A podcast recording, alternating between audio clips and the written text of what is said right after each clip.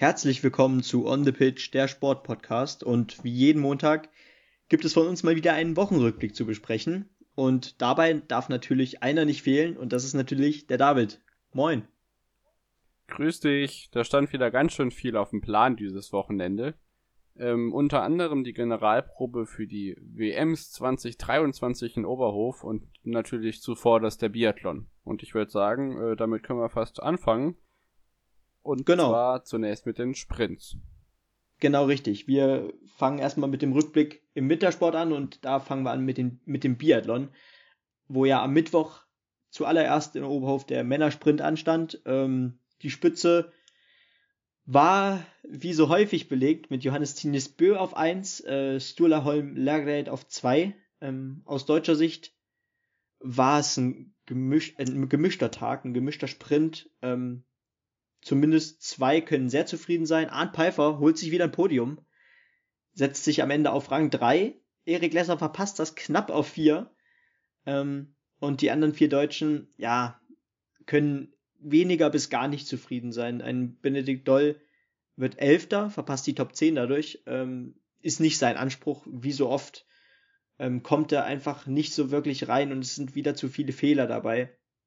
Und bei Doll hört dann auch schon äh, Doll ist auch schon der letzte Deutsche, der sich dann für den Massenstart qualifizierte, weil sonst kam keiner unter die, unter die Top 30. Äh, Kühn auf 40, Roman Rees nur auf 46 und Philipp Horn äh, mit einer schlechten Schießleistung äh, wieder auf 50. Äh, das heißt, nur drei Deutsche waren am Ende im Massenstart dabei. Ähm, aber eine, ein positiver, äh, eine positive Persönlichkeit, die da vorne wieder dabei war, das war Lukas Hofer äh, wieder die Top 10 erreicht, äh, auf Rang 6 am Ende im Sprint.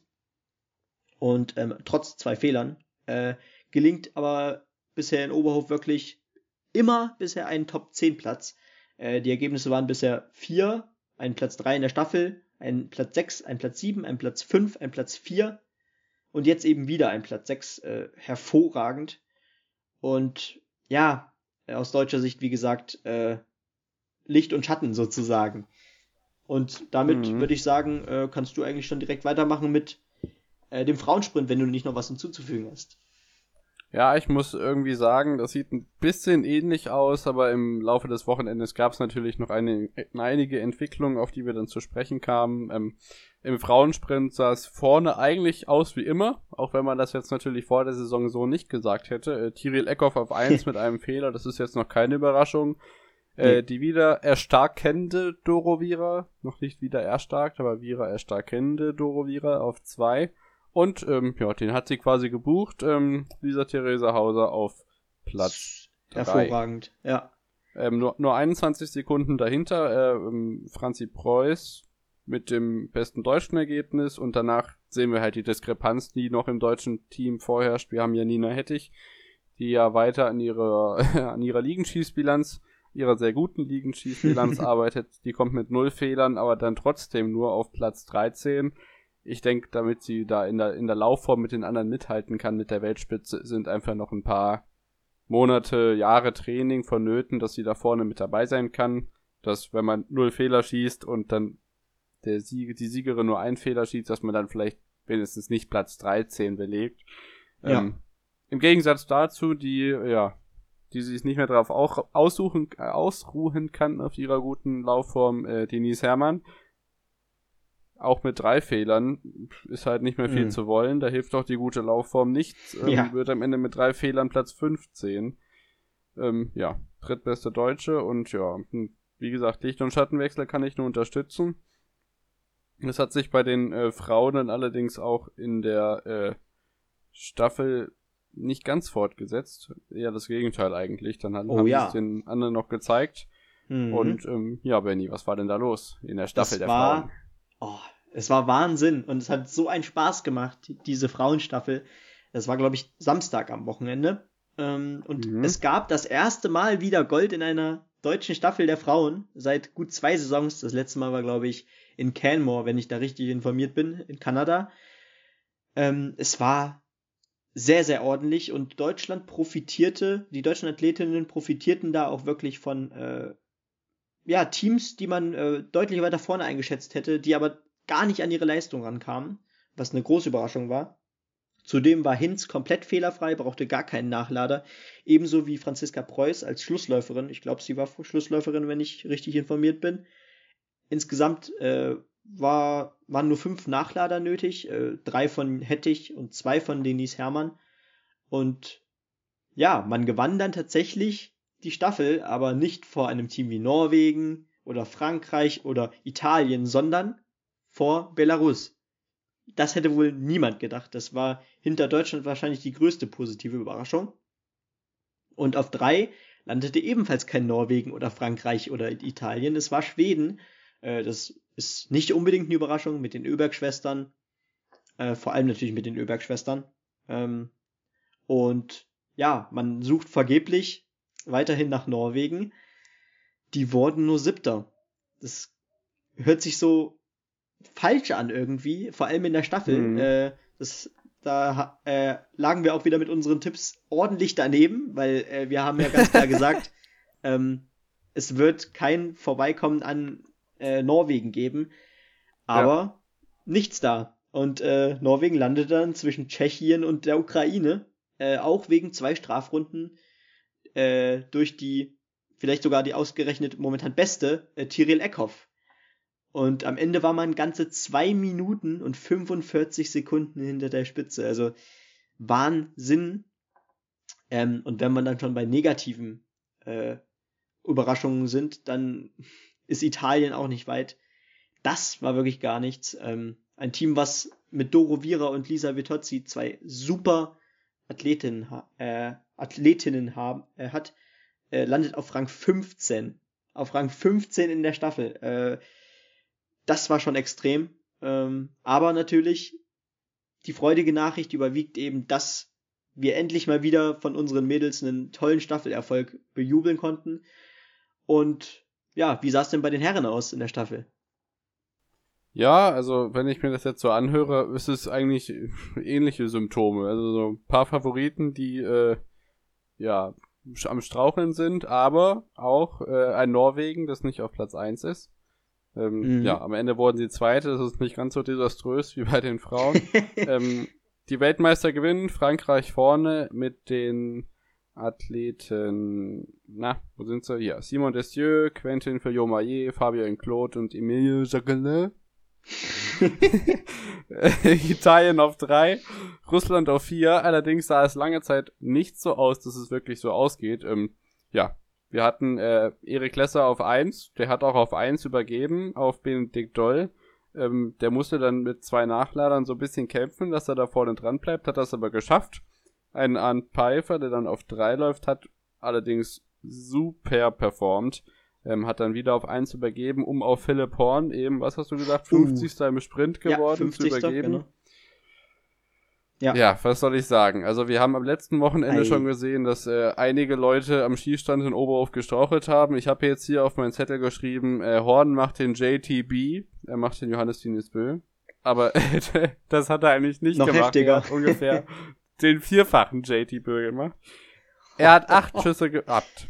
Also drei Nachlader gebraucht und er hat von diesen acht Schüssen zwei Treffer gehabt ich will mich jetzt nicht zu sehr lustig machen, das hat wir schon mal gemacht, aber er verspielt halt komplett die deutsche Führung. Oh, das wäre ein ja. lockerer Sieg gewesen, wenn er da, er hätte, meinetwegen hätte er auch, vielleicht hätte er sogar mit einer Strafrunde gewonnen, was weiß ich, keine Ahnung, aber er läuft halt am Ende drei Strafrunden beim letzten Schießen und, ja, genau. Ja, dann wird man Ende nur Fünfter, das ist, äh, des Todes ärgerlich.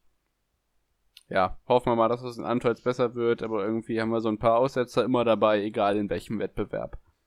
Ja, genau. Und mit Philipp Horn ähm, ist, der ist ja auch längst noch nicht so erfahren wie äh, unter anderem eben Arndt Pfeiffer oder Erik Lesser oder mittlerweile tatsächlich ja. auch ein Benedikt Doll.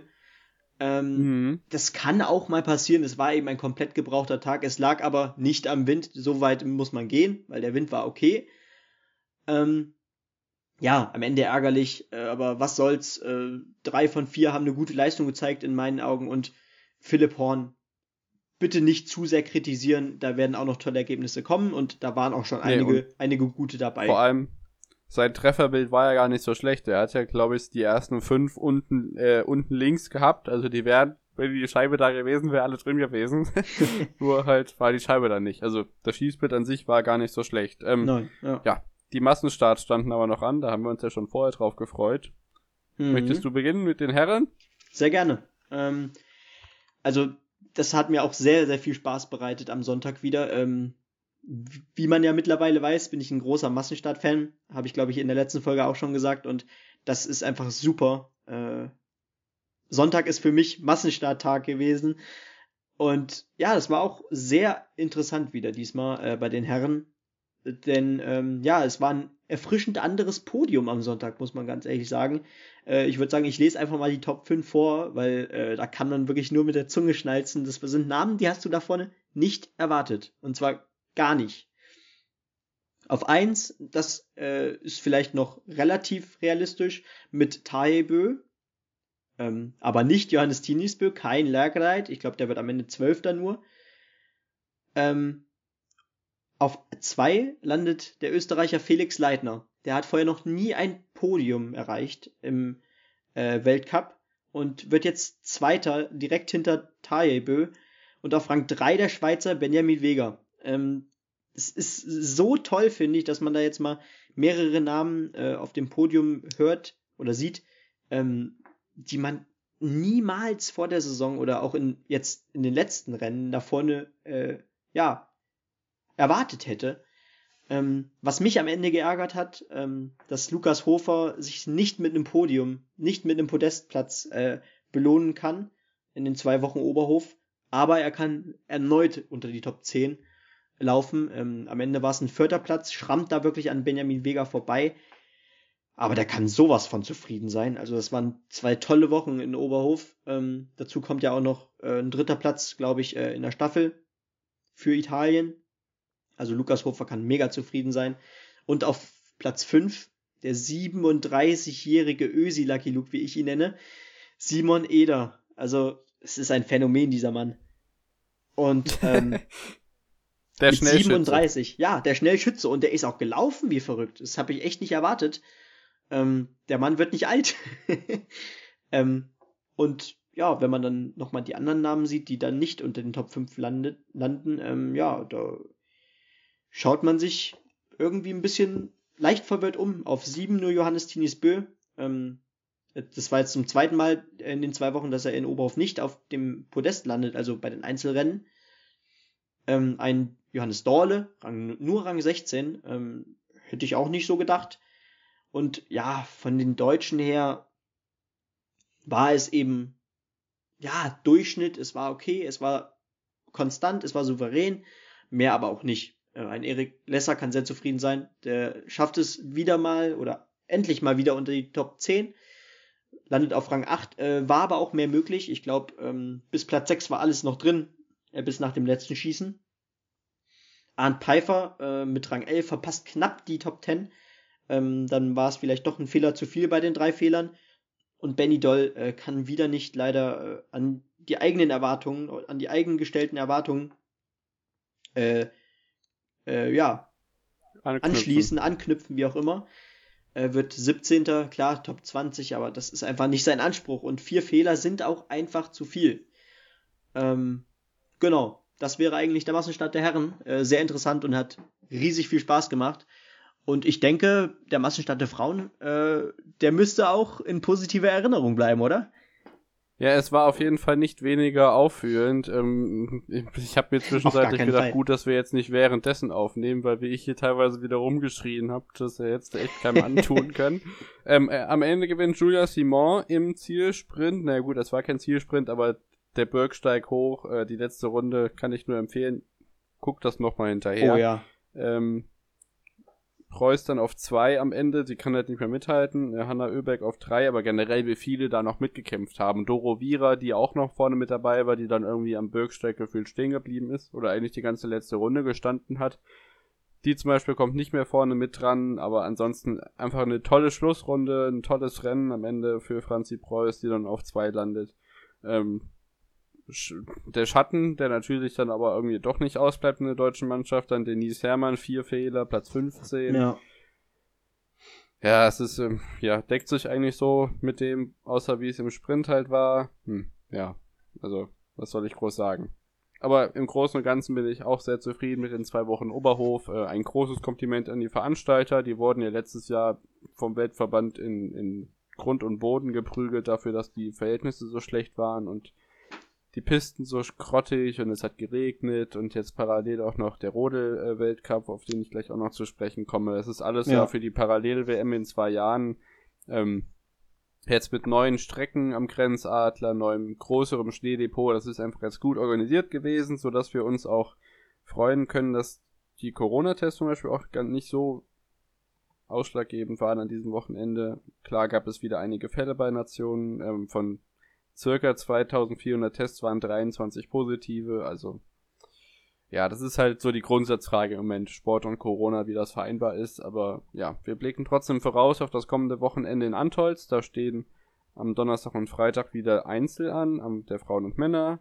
Am Samstag dann ganz generell merkwürdige Terminlegungen. Am Samstag Massenstart der Frauen und Staffel der Männer und am Sonntag Staffel der Frauen und Massenstart der Männer. Da können wir uns also wieder auf unsere Lieblingsdisziplin freuen. Und ja, würde damit das Thema Biathlon abhaken, ja. wenn du sonst nichts weiter hast. Nein, ähm, alles super. Gut, dann würde ich kurz einen Blick in die Eisrennen nebenan werfen. Da äh, Felix Loch siegt weiter. Ich glaube, es war jetzt das siebte Rennen, der siebte Sieg. Ähm, Wendel Alt werden Zweiter. Geisenberger holt nach Babypause und dreimal, nee, nach sechsmal zweitem Platz ihren 50. Weltcupsieg und stellt damit eine Bestmarke auf. Ähm, in dem anderen Eiskanal, auf den ich ja schon äh, in der Woche in Vorschau abgegangen bin, St. Moritz, die älteste und einzige Natureisbahn der Welt, ähm, war Gastgeber der Skeleton- und Bob-Wettbewerbe. Da war Alex Gastner tatsächlich der erste Weltcupsieg vergönnt. Der Deutsche gewinnt vor ja, Martin Stukurs aus äh, Lettland, der eigentlich sonst immer alles gewinnt. Ähm, bei den Frauen Tina Hermann vor Jolene Flock aus Österreich, ähm, Lölling und Neise, auch zwei deutsche Fahrerinnen werden Dritte und Vierte, also auch da kann man sich aus deutscher Sicht nicht beschweren. Bei den Bobpiloten sieht es ähnlich aus. Francesco Friedrich stellt einen neuen Rekord im Vierer auf, gewinnt seinen 48. Weltcup. Johannes Lochner und sein Team landen auf Platz 4. Ein Zweierbob gewinnt Friedlich vor Lochner. Hannikhofer, auch ein deutscher Zweierpilot, wird am Ende Vierter. Bei den Frauen ähm, Schneider Fiebig auf 1, Yamanka mh, hm, kann nicht so ganz mithalten, nur auf 4. Ähm, das war aber fast noch ihr bestes Ergebnis an dem Wochenende. Laura Nolte, die äh, Jugend-Olympiasiegerin im Monobob, wird Sechste im Zweierwettbewerb. Da darf man aber tatsächlich nur teilnehmen, wenn man sich auch im Mono-Bob-Wettbewerb meldet. Das haben wir auch schon hinreichend diskutiert. Äh, Kaylee Humphreys, die alte Bob-Legende, gewinnt den Monobob-Wettbewerb vor Laura Nolte. Ähm, Jamanka wird nur Elfte. Also die kommt damit noch nicht so ganz klar. Mal sehen, wie das bei Olympia dann aussieht im nächsten Winter. Auf jeden Fall stehen bei ihr die Chancen für die WM, bei der der Monobob-Wettbewerb ausgetragen wird, schon mal nicht so gut. Ähm, ja. Dann habe ich mich sehr darüber gefreut, dass die Kombinierer wieder am Start sind. Ähm, hat ja lange nur gedauert. Ja. Die hatten zwei Einzelwettbewerbe auf der Normalschanze in Val di Fiemme und einen Teamsprint am Samstag. Die Ergebnisse vom Freitag. Äh, Jan Magnus Rieber gewinnt nach einem ja, wahnsinnigen Sprung auf 106 Meter und 40 Sekunden Vorsprung in den Langlauf gehend vor Ilka Herola aus Finnland, dem besten Läufer der bisherigen Saison, Vinzenz Geiger auf drei, Fabian Riesler auf vier und Erik Frenzel auf fünf. Also alle wieder vorne auf mit dabei. Besonders für Erik Frenzel freue ich mich, dass der wieder vorne mitmischen kann, gewinnt dann gleich am Samstag mit Fabian Riese zusammen den Teamsprint. Das war das absolute Highlight des Wochenende, ja. Wochenendes im Fleimstal vor den Österreichern, den Finnen und dem zweiten deutschen Duo Ritschek Schmid, äh, Schmid. Schmid, auch schön. Auf Platz 4. Am Sonntag ähm, gewinnt ähm, ja Magnus Bieber, ja, was soll man sagen, groß große Headline den vierten Weltcupsieg, mein Wundgott, aber die haben halt noch nicht mehr Wettbewerbe gehabt, es ist ja alles ausgefallen. Im ja. Fotofinish kann ich auch nur sehr empfehlen, nochmal nachzugucken, die letzte Runde Fotofinish vor Erik Frenzler und Vinzenz Geiger, die dann auf 2 und 3 landen. Ähm, ansonsten, ansonsten, ansonsten, da ist es wieder. Ski Alpin. die Kitzbühel Slaloms wurden ja in Flachau ausgetragen Da gab es eine Premiere. Feller siegt am Samstag vor Noel und Schwarzmann. Lino Strasser wird Fünfter, der fehlt aber am Sonntag im Wettbewerb leider ein. Da gab es einen Premierensieg eines Norwegers. Voss Sollewang gewinnt vor Schwarz aus Österreich und Alexis Pontereau, der wohl seinem Gesamtweltcupsieg entgegenstreitet, äh, schreitet, da Alexander Amott Kilde, der Speedfahrer aus Norwegen, beim Super-G-Training in Österreich sich das Kreuzband reißt. Der ist somit für diese Saison raus und kann zum Beispiel bei den Wettbewerben in Kitzbühel am Wochenende nicht an den Start gehen. Da gibt es ja zwei Abfahrten, unter anderem eine nachgeholte aus Wengen und ein Super-G. Wir hoffen, dass das alles einigermaßen stattfinden kann. Magnus, äh, Markus Walter, der Renndirektor, ist positiv auf Corona getestet worden. Er wird vertreten, das Wetter ist warm, die Abfahrtstrainings sind verschoben, also es geht echt nicht so ganz voran da in Tirol. Die Damen, die waren in Kranjskagora beim Riesenslalom, da gewinnt Marta Bassino zweimal. Tessa Worley, lange nicht gesehen in den Ergebnislisten, wird am Samstag Zweite. Michelle Gesin wird am Samstag Dritte, am Sonntag Zweite. Ähm, Schiffrin wird zweimal Sechste und Andrea Filser, neu, neue Deutsche im Weltcup, kommt gleich an ihrem ersten Weltcup-Wochenende zweimal mit Platz 22 in die Punkte. Das wär's von den Wintersportdisziplinen und dann würde ich an dich abgeben, weil wir hatten ja noch viel mehr Jawohl. am Wochenende. Oh ja, denn ja, es standen wieder ordentlich Wettkämpfe beim Skispringen an. Äh, diesmal ja, gab es endlich mal wieder ein Teamspringen. Äh, das zweite nach Wissler erst, nach dem ersten Wo äh, Wochenende der Saison in Wisslar. Äh, mhm. Und das mhm. vorletzte jetzt vor der WM in Oberstdorf. Und ja, trotz eher sinkender Formkurve hat man sich ja für das deutsche Team natürlich ein besseres äh, oder auf jeden Fall ein tolles Ergebnis, äh, bestenfalls mit Podestplatz gewünscht. Am Ende muss man aber echt sagen, war es schon fast ein Debakel. Äh, keiner von den Vieren äh, kam auch nur annähernd an die äh, Leistung ran, die man von ihm erwartet hat oder die man von den Vieren kennt, sage ich mal. Ähm, und ja, am Ende stand da nur ein sechster Platz von neun Teams und das war natürlich schon sehr enttäuschend. Und was ich aber ganz äh, unterhaltsam fand, vorher hieß es nämlich noch auf Twitter, äh, wer wird's und warum Polen? Äh, dafür Dafür äh, war es aber eine umso tollere Überraschung, dass Österreich ohne Stefan Kraft ähm, überraschend jetzt dieses Teamspringen für sich entscheiden konnte. Ähm, naja, Stefan Kraft äh, trat ja nicht an als äh, Weltcup-Bester ähm, der Österreicher. Und ja, trotzdem erreichte man Platz 1 vor Polen auf Rang 2 und Norwegen äh, vollendete dann das Podium auf 3. Ähm, und die ersten drei waren schon ein ordentliches Stück dann vom Platz 4 Slowenien weg, ne? Das hat man absolut nicht erwartet, dass Daniel Huber sich als äh, Schlussspringer der Österreicher in beiden Durchgängen gegen Namen wie David Kubacki, Ansel Danisek oder auch Markus Eisenbichler durchsetzen kann. Äh, Yukiya Sato allein schon, der Quali-Gewinner, hat die Quali ja vor Sato äh, als Zweiter abgeschlossen, äh, hinter Sato als Zweiter abgeschlossen. Der war ja Schanzenrekordsieger, dafür musste ich mich kurz, äh, Schanzenrekordhalter, dafür musste ich mich kurz selber loben. Schanzenrekordsieger. ist auch schön, ja. Äh, Yukiya Sato hat ja die Quali gewonnen, wie ich schon prognostiziert habe. Ähm, ja. Genau, äh, in der Quali waren die Ergebnisse jetzt auch schon nicht so berauschend. Paschke, die Konstanz in Person auf 17, Freund nee. auf 21, Geiger 29, Schmied 35 und Hamann das ging Gott sei Dank noch ein bisschen bergauf auf 36. Ich habe damit absolut nicht gerechnet, dass es so schlimm aussieht. Das beste Ergebnis von den Gruppen her war jetzt Markus Eisenbichler im äh, zweiten Durchgang ist er Vierter in seiner Gruppe gewesen. Ansonsten haben wir hier nur Fünfter, Sechster, Siebter stehen. Das ist echt, ähm, ja. ja, nicht so geil. Ich weiß jetzt auch, also wie gesagt, es gibt Haufen Diskussionen, an was das jetzt liegen kann. Wer kann eine Pause vertragen, aber ich bin etwas ratlos, was das angeht. Ich habe auch generell ja. dieses Wochenende ganz komisches Gefühl gehabt. Zakopane ohne Zuschauer, das ist einfach ganz merkwürdig. An den Fressbuden drumherum ja. war natürlich immer ganz viel los.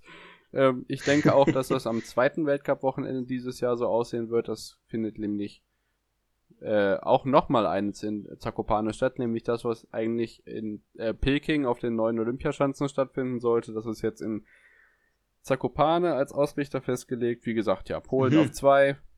Hat man sich anders vorgestellt, aber es gab ja noch ein Einzel am Sonntag, Benny. Genau. Und ähm, naja, wie du schon richtig gesagt hast, äh, die Quali für das Einzel äh, gewann ja sensationell Yukiya Sato. Äh, das, da muss ich dich auch nochmal loben. Hast ja richtig äh, getippt. Ähm, am Ende reichte es zwar dann nicht für den Sieg, äh, für den Weltcupsieg für Yukiya, aber immerhin für die Quali und für den Check, ich glaube 5000, was ist das? das, das ist die Frage von allen. Schweizer Franken im Zweifelsfall. ich weiß es nicht. Genau. die beste Frage jedes Mal. Ähm, meistens, manchmal sind es auch Schweizer Franken übrigens. Ähm, Sonntag lief es dann sehr interessant ab, auch wieder, weil Namen wie Kubacki und Stoch eben tatsächlich wieder etwas hinter ihrer hinter den Erwartungen zurückblieben. Und wer konnte das für sich nutzen? Riesige Freude für, für mich. Äh, Marius Lindwig gewann endlich äh, wieder mal einen äh, Weltcupsieg und das absolut verdient. Also was für ein Sprung das war, der zweite. Und ähm, der Rest des Podests hätte man wahrscheinlich auch nicht so erwartet. Äh, auf zwei Ance Danisek. Bei dem viele achten, drei... dass er auf eins landet nach dem zweiten Sprung. Ich meine, die sind ja beide. ja. Also äh, auf Twitter gab es jemanden, der ähm, vor den drei vor den drei letzten Springern gesagt hat, jetzt gibt's eine Flugschau und was haben wir bekommen? Johansson 141, Lanisek 143,5 und Lindwig ja. 145,5. Es war absolut Krass. wahnsinnig, was ja. sie da abgerissen haben, ja. Aber wie gesagt, ja, absolut äh, verdient. Äh, Huber bestätigt seine Form aus dem Teamspringen, wird Vierter. Ja, sehr äh, schön. Mhm. Steckerla ähm, macht seinem Hype alle Ehre, Platz 5. Äh, Ryoyo ist wieder vorne mit dabei. Ähm, starkes japanisches Mannschaftsergebnis. Ähm, ja. Gleich auf 7 hinterher und dann kommt Markus auf 8. Zusammen mit Dom Preutz. Ja. ja, es ist ein ganz wilder Mix da vorne. Tande auf 10, also der ist auch wieder vorne mit drin. Stoch auf 11. Ja, Paschke, wie ja. gesagt, Konstanz auf 13, dann haben wir alle anderen beisammen so ein bisschen, Freund 16, Hamann 17, die waren nach dem ersten Durchgang noch ganz eng beisammen. Und ja, der Skiflug-Weltmeister Karl Geiger und Tournee Zweite, 25. Ah, ja, ja, ja, also ich kann jetzt eigentlich nur noch mal das wiederholen, was wir schon in der letzten Folge zum, äh, zur Vorschau gesagt haben vielleicht wäre es einfach echt mal besser, wenn er doch sich doch mal einfach einen Weltcup eine Auszeit nimmt, weil es bringt doch nichts, wenn er sich da jetzt jedes Mal die Schanze darunter quält und ähm, man sieht doch tatsächlich, dass das ein anderer Kai Geiger ist. Der springt mit einem ganz anderen Selbstverständnis jetzt gerade darunter. Und das ist nicht das, was wir eigentlich bisher drei Viertel der bisher äh, hinter uns gebrachten Saison, äh, was er zeigen konnte. Ähm, aber ja, nur nochmal, um, das, um auf das Podest zurückzukommen. Ich habe ja vor der Aufnahme gesagt, das war, war, ja irgendwie das Trio der enttäuschten Tourneeteilnehmer, wenn man das so sagen darf, äh, die da auf den Top 3 oh, ja. äh, landeten. Auf Platz 1 der verdiente Lindwig. Sieger eigentlich, der Sieger der Herzen. Genau. der, der Sieger der Herzen, genau, der durch Zahnschmerzen ähm, ja die halbe Tournee verpasst hat und sich damit echt äh, die Chance auf einen tollen Platz in der Gesamtwertung der Tournee äh, genommen hat, hat sozusagen. Ja. Versemmelt hat, genau. Anzelanisek ähm, kriegt da diesen sensationellen Sprung von 138,5 oder sowas es war, äh, nicht runter, stürzt und beziehungsweise muss in den Gre Schnee greifen und ein anderes Mal verpasst er sogar ganz die Quali. Da war auch mehr drinne bei der Tournee und jetzt wird er Zweiter und Robert Johansson, ja, konnte bis auf einmal, bis auf ein Ergebnis, ich weiß nicht, ob es Garmisch war, ähm, bei der Tournee auch nicht so wirklich überzeugen. Und umso erfreulicher und vor allem, muss ich ganz ehrlich sagen, für Marius Lindwig, ähm, dass das jetzt so ein neues und gemischtes Podium gab. Ja, also wie gesagt, es ist gut, dass sie irgendwie nicht jetzt die Hoffnung aufgegeben haben nach der Tournee und sich gesagt haben, ey, nee, wir lassen die anderen mal da vorne rumtrödeln. Deswegen, also vor allem, was Lindwig jetzt abreißen wird die nächsten Wochen. Ich glaube, da können wir uns noch auf einiges gefasst machen. Äh, ja. Ich schau mal gerade in die Weltcup-Wertung. Genau, da sind jetzt Lanisek und Lindwig wieder auf 6 und 7 geklettert. Johansson auf 8. Dafür ist Karl Geiger auf 9 abgerutscht. Äh, vorne unverändert mhm. Granerüth, Eisenbichler, Stoch, Kubacki, Jua. Da ist, glaube ich, noch ordentlich Feuer drin. Ryoyo Kobayashi, Andres Decker die kommen ja alle noch nach oben. Daniel Antretante auf 15. Ich glaube, da ist alle, ja. also was habe ich auch, haben wir auch schon getwittert, dass äh, ganz viele auf dem aufsteigenden AS Teilberg jetzt noch nicht unbedingt. Ähm, ja, sowas wie Philipp Aschenwald war dann vielleicht doch eher nicht Eintagsfliege, aber nicht so stetig, wie man sich das jetzt erwartet hätte. Ähm, ja. Das wird auf jeden Fall spannend. Wir haben ja in Lachti, wenn ich mich nicht irre, genau, wir haben in Lachti am Samstag nochmal ein Team springen. Mhm. Da müssen die Deutschen das irgendwie schauen, vor dass der WM dann, ja. das wieder gut machen können. Genau. Ähm, danach gibt's nur noch ein Mixteam. Dann äh, Willing, Klingenthal, das ja die äh, Sapporo-Wettbewerbe übernimmt und dann sind wir schon wieder in Zakopane mit zwei Einzelspringen. dann ist Rasnov und dann ist WM. Also, da kann jetzt noch einiges kommen die nächsten Wochen und ja, äh, in der Nationenwertung gab es jetzt einen Wechsel, da ist jetzt Norwegen vor Polen. Aber ansonsten, also es ist nichts an Spannung eingebüßt. Ich freue mich auf Lachti und besonders nee. dann auf die deutschen Wettbewerbe. Äh, schade, dass ich dieses Jahr nicht in Willingen live dabei sein kann, aber ich glaube, das wird trotzdem eine Gaudi. Ja, wir können uns freuen ja. auf die nächsten Wettbewerbe. Definitiv. Also es geht äh, sogar eher spannender als vorher weiter, habe ich das Gefühl. Und ich freue mich auf jeden Fall, wenn es dann in Lachti weitergeht. Und ja, was steht denn jetzt noch an?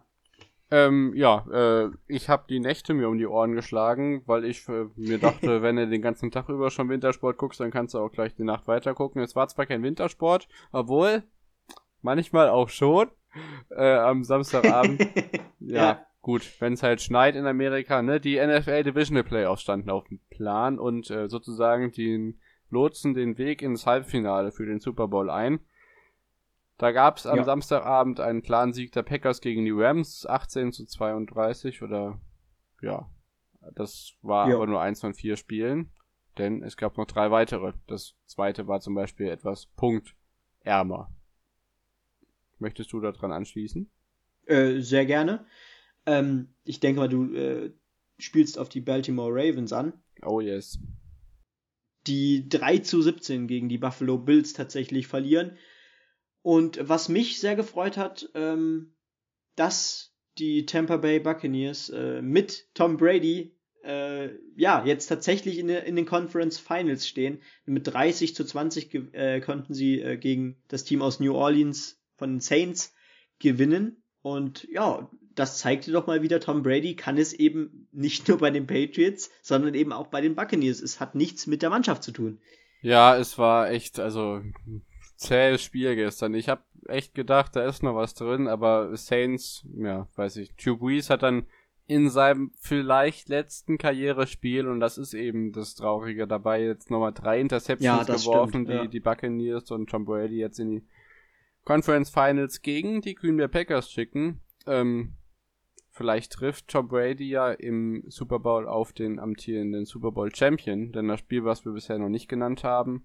Die Browns verlieren gegen die Chiefs knapp mit 17 zu 22. Und mhm. ja, die Außenseiter sind damit auch raus. Und ja, die Champions weiter drin, spielen dann gegen die Buffalo Bills am Wochenende beziehungsweise am Montagmorgen. Ich glaube, das ist noch echt ein bisschen Spannung da drin, vor allem bei Tampa gegen äh, Green Bay ist es halt echt, ja, wer setzt sich in, oh, ja. in der Kältekammer durch da im hohen Norden? Genau, also da heißt es ja Rogers gegen äh, Brady sozusagen. Genau. Ähm, jung gegen könnte, alt. Genau, jung gegen alt, alt äh, New Generation gegen äh, The Old One. Und das könnte vielleicht auch so eine Art Vorentscheidung sein. Ich weiß nicht. Ähm, ich sehe die Chiefs im anderen Spiel leicht vorne. Und ich rechne damit, dass tatsächlich die Green Bay Packers äh, den Generationswechsel sozusagen einläuten. Oh, äh, indem Tom Brady, Tom Brady tatsächlich nicht den Super Bowl mit den Buccaneers erreicht. Ich würde es äh, den Buccaneers oder vor allem Tom Brady auf jeden Fall wünschen, aber ich sehe die Packers leicht vorne und ich würde es ihnen auch tatsächlich gönnen, dass sie den Super Bowl dieses Jahr nach Hause holen. Das sehe ich tatsächlich ähnlich. Also die Jungs aus der Kältekammer sind mir auch schon seit Jahren äh, gewogen und ja, für Grün und Gelb, mal schauen. Aber wie gesagt, wenn Brady halt mal nicht in den Super Bowl einzieht, ist gut. Es ist jetzt sein 14. Halbfinale, glaube ich. Ähm, Wahnsinn, wirklich. Da braucht er sich jetzt nicht beschweren, aber es ist schon cool, was er jetzt mit dem Team auch wieder abgeliefert hat.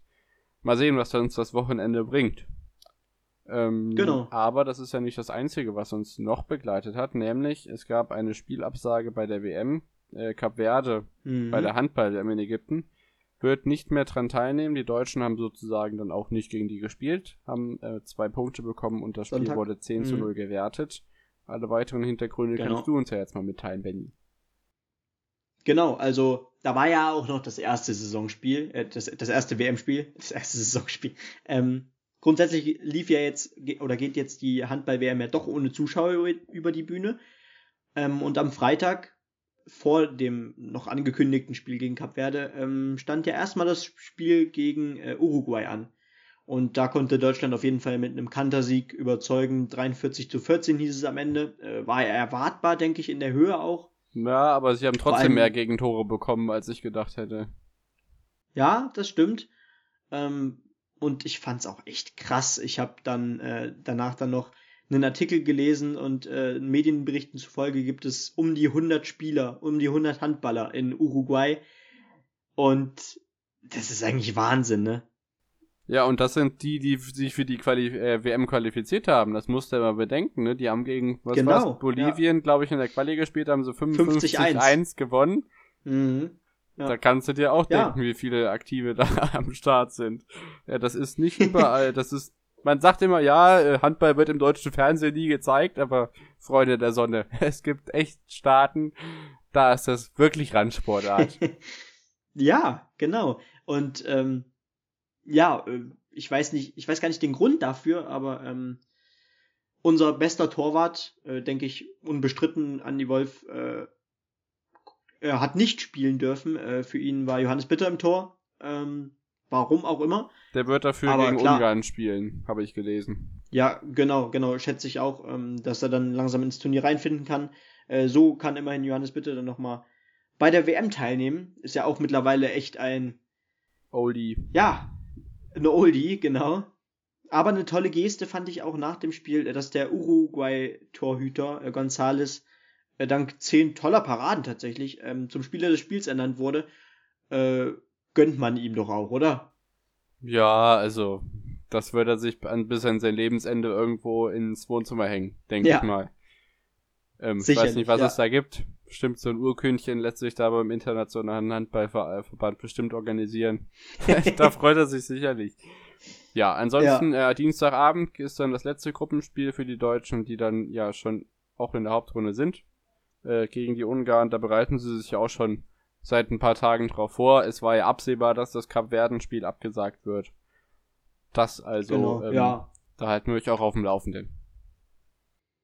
Ja, genau, und das wird dann vielleicht auch so das erste Spiel, wo man sehen wird, äh, wo sich unser Team befindet, weil eben Ungarn äh, tatsächlich ja, auf, eher auf unserem Niveau ist als ein Team wie Uruguay, äh, haben, glaube ich, auch einen sehr hohen Kantersieg gegen äh, Uruguay feiern können.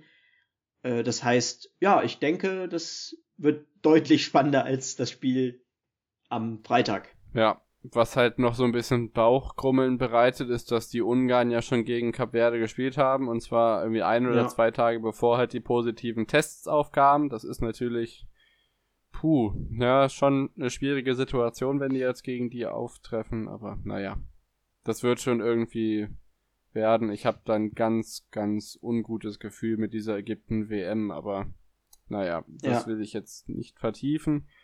Ähm, ja, die WM findet statt. Eine andere ist äh, entzogen worden, einem anderen Staat, nämlich Mhm. ähm, Belarus darf die Eishockey-WM nicht zusammen mit Lettland oder beziehungsweise Minsk darf nicht mit Riga zusammen die WM austragen. Aus politischen Gründen hat sich da der internationale Verband entgegen, äh, dagegen entschieden. Das heißt, die restlichen Spiele werden jetzt entweder auch in Riga ausgetragen oder man weicht nach Dänemark oder die Slowakei aus.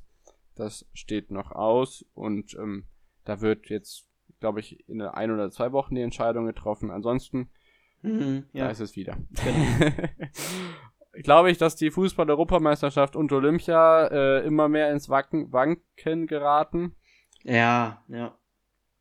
Auch daran glaube ich ehrlich gesagt nicht mehr. Ähm, eine News aus den Formel 1 Teams gibt es noch. Ähm, Charles Leclerc ist positiv aus Corona, auf Corona getestet. Das hatte ich ja in der letzten Ausgabe schon genannt. Und der ja, Renault-Teamstall, der jetzt Alpine heißt, bekommt einen neuen Teamchef. Cyril Abiteboul ist nicht mehr mit am Start. Dafür ist jetzt der Ex-Teammanager von der Suzuki-Mannschaft aus der MotoGP, ein Italiener, Davide Brivio, der neue Teamchef. Und mal sehen, ob er da so die, ja, schon ange das angekratzte Image von äh, Abiteboul etwas wieder gerade rücken kann. Und eine aktuelle Nachricht erreicht mich gerade noch äh, vom Borussia Mönchengladbach. Da wurde Breel Mbolo aus dem Kader für die englische Woche gestrichen. Ähm, Fußball kommt gleich im zweiten Teil, keine Sorge. Ähm, er hat angeblich eine Party veranstaltet und dabei die Corona-Richtlinie nicht mhm. eingehalten. Aber das ist noch nicht bestätigt. Stark. Ja, gibt halt auch immer ein paar Idioten in dieser Zeit. Wie dem auch sei, äh, Benny, ist noch was von deiner Seite? Nein, das war's für die Woche.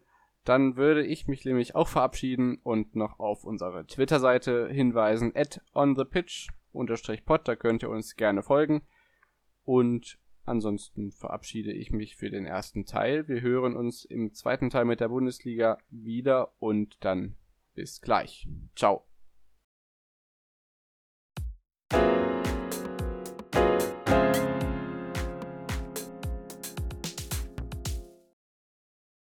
So, und da sind wir auch schon wieder zurück nach unserer Unterbrechung mit dem Bundesliga-Part. Wir beschäftigen uns jetzt mit dem 16. Bundesligaspieltag, der die englische Woche einleitet.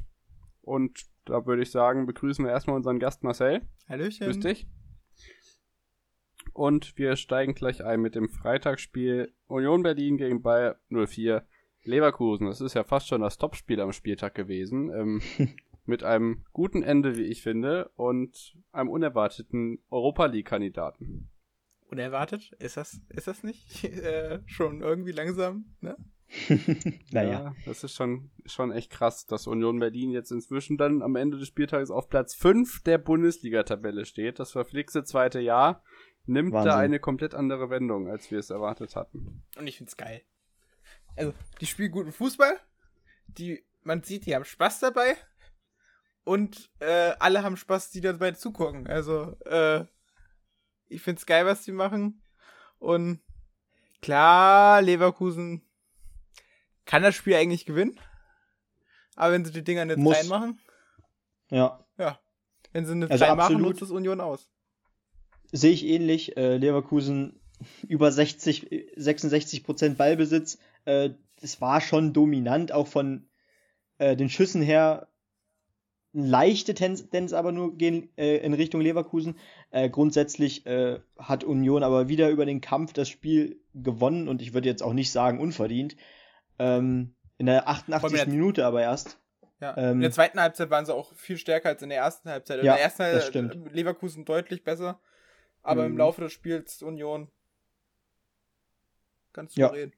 Spät ja. Spät belohnt, 88. Minute durch Cedric Teuchert, den Ex-Schalker. Und ja, also ähm, was ich mich langsam tatsächlich frage, ähm, wann kommt der Einbruch oder kommt da überhaupt noch ein Einbruch? Klar, es sind erst 16 Spiele gespielt, da ist noch viel möglich. Ähm, aber das ist, kommt mir schon sehr konstant vor. Und jetzt hat man bald schon die 30-Punkte-Marke äh, in der Hinrunde erreicht, wenn jetzt am nächsten Spieltag äh, noch ein Sieg folgt. Äh, ganz anders bei Leverkusen. Die sind jetzt drei Spiele ohne Sieg, nur ein Punkt aus den letzten drei Spielen und trotzdem sind sie auf Rang 3 noch und das liegt wohl nur an einer schwächelnden Borussia aus Dortmund. Und Leipzig. Und Leipzig, selbstverständlich. Na gut, die sind ja vorher, davor. Ja, aber trotzdem schwächeln die auch. Also, es sind, sind ja alle da oben irgendwie, die aktuell nicht konstant spielen. Äh, äh wenn man sich jetzt mal anguckt, äh, dass Frankfurt langsam nach oben marschiert, Union sich da oben festigt, äh, äh, ja, Stuttgart kann eigentlich auch langsam mal wieder nach oben schielen. Die sind auch nur drei Punkte, äh, nee, vier ja. Punkte von den Europaplätzen entfernt. Also die, die Großen sind dieses Jahr überhaupt nicht konstant. Die sind durch diese Doppel-Dreifach-Belastung, also so am Arsch. Mhm. Äh, und das nutzen die anderen aus. Ich glaube auch, dass Union, du sagst es auch, sehr konstant spielt. Und ich glaube auch ehrlich gesagt, dass die das weiter spielen werden, da keine Winterpause oder sowas besteht und auch die keine großartigen Mehrfachbelastungen haben, dass die einfach konstant diese Saison zu Ende spielen werden. die, die werden nicht aus ihrem Rhythmus rauskommen. Vor allem, wenn Max Kruse und sowas wieder fit werden. Ich sehe echt äh, eine geile Zeit für die Unioner. Ja, sehe ich Gut, ähnlich. Ja, das ja, und kann, kann durchaus passieren, dass sie eben die drei Punkte nächste, ja. nächsten Spieltag auch holen, weil gegen den kriselnden Verein, der da oben mit drin steht, muss man äh, Red Bull Rasenballsport Leipzig äh, ja auch zählen. also mit ganz viel Glück ist diese 30-Punkte-Marke dann schon äh, sicher. Und dann kann man den Abstieg verhindern, wobei ich jetzt nicht davon ausgehe, dass Union noch so weit abrutscht. Ich meine, ein Max Kruse nee. kann ja vielleicht sogar noch aufdrehen. ich weiß gar nicht, Alles warum möglich. man. Man braucht gar nicht auf Max Kruse kommen, weil der Mann ist gar nicht nötig unbedingt, äh, damit Union äh, Leistung zeigt und Spiele gewinnt. Das hat ja. haben, haben jetzt die letzten Spiele schon gezeigt. Der ist kein Torgarant oder sowas. Die haben da vorne einen Top-Duo mit Geraldo Becker und Avonie und es sind hm. zwei, zwei junge, starke Stürmer und vor allem sehr wendig. Ähm, auf jeden Fall äh, ist da klar Max Kruse ein toller Leader, der da äh, bestimmt auch auf und neben dem Platz äh, ein Wörtchen zu sagen hat. Äh, aber so seine Tore sind bis jetzt gar nicht unbedingt nötig gewesen. Das ja, finde ich sensationell. Das stimmt auch. Aber ich, ich glaube, Max Kruse ist auch nicht der Typ, den brauchst du nicht immer nur für die Tore. Klar hat er bei Bremen echt gut gespielt äh, äh und viele Tore gemacht. Aber ich glaube, das ist der mit seiner Erfahrung, die der äh, mitbringt, äh, vor allem ja. in der Bundesliga, kann der Union so viel weiterhelfen. Auch, wie du sagst, neben Platz. Äh, so ein bisschen Team Spirit, so ein bisschen ja. Poldis Rolle bei, bei, in der WM 2014 zum Beispiel. genau. Dass er so im Hintergrund die Strippen ja. zieht. Ich finde. Darfst du Poldi zwar nicht sagen, dann ist er sauer, aber. hast schon recht. Ja, mein Gott. So ist es nun mal. Aber der Vergleich hinkt zum Beispiel nicht ganz so. Deswegen ja. habe ich ihn angebracht. So. Ähm, ja, das war der Freitag. Es geht weiter am Samstag mit einer ja eher durchwachsenen Konferenz am Nachmittag. Ja. Und ich würde sagen, da steigen wir mit einem 2 zu 0 Sieg der Mannschaft, die ähm, zu Hause eher schwach war die letzten Wochen und Monate, muss man sagen. Äh, von Florian Krofeld ein 2-0-Sieg gegen den FC Augsburg. Übrigens der einzige Sieg der Konferenz, sehe ich gerade. Wahnsinn. Alle anderen Spiele ja. sind unentschieden ausgegangen. Ja, das stimmt. Was ja, für ein ausgeglichenes äh, Wochenende. Ja. Ja, wie gesagt, ähm, Werder mit einer schlechten Form zu Hause kriegen am Anfang keinen Elfmeter und dann dreht Augsburg auf und ähm, ja, Wolfsburg kann eigentlich so wirklich erst gegen Ende der zweiten Hälfte wieder wirklich Paroli bieten. Äh, da passiert nicht viel. Also André Hahn kriegt in der 18. Minute für Augsburg dann praktisch den Ball nicht ganz rein und im weiteren Verlauf verschiedene Chancen. Einmal hält Pavlenka sehr gut gegen Caligiuri, Oxford kriegt den äh, Kopfball nach einer Ecke nicht rein, Augsburg gut, aber schießt keine Tore. Die Wende ja. kam danach.